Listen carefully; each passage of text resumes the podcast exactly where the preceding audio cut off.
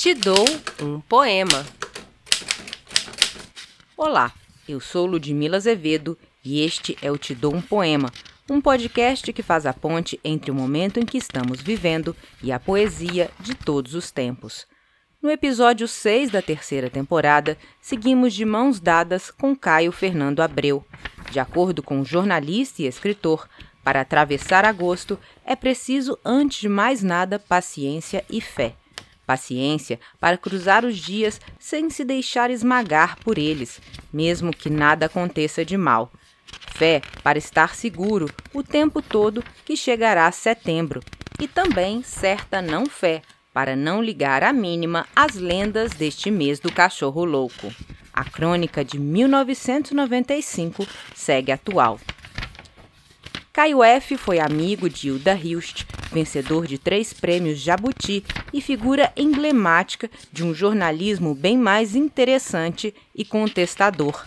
Nasceu em 12 de setembro de 1948 em Santiago do Boqueirão, no Rio Grande do Sul e morreu em 25 de fevereiro de 1996 em Porto Alegre. Recentemente, a casa onde viveu teve a demolição interrompida. Num país como o Brasil, onde o apagamento da cultura é regra, a gente brinda as pequenas vitórias, exceções e atravessa os agostos. O poema escolhido foi publicado no Suplemento Literário de Minas Gerais nos anos 70.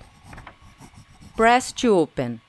Estavam ali as portas, janelas e varandas. Estavam ali, na fronteira do olhar, onde o de dentro encontra justamente com o de fora. Nesse ponto exato, elas estavam. Bastava um gesto. Mas o meu estar parado era maior do que eu. Estar parado, estar vivo. A mesma incompreensão e medo entre mim e aquele estar das coisas. Estar ali como nunca ter chegado, estar ali como ter visto absolutamente tudo, estar ali por estar ali, e além de mim, o que eu não ousava. Ah, relembro a amplidão dessas varandas, os pequenos raios de luz, nos vidros coloridos das janelas. Revejo a dura consistência da porta, cerrando seu segredo, e me retomo ali, no imóvel do gesto que não fiz, como se pudesse agora escancarar portas e janelas para sair nu pelas varandas, desvairado e nu. Um profeta, um louco, um santo. Sair para o vento, o sol, as tempestades, as neves, as quedas de estrelas e bastilhas, o cheiro de jasmins entontecendo os quintais.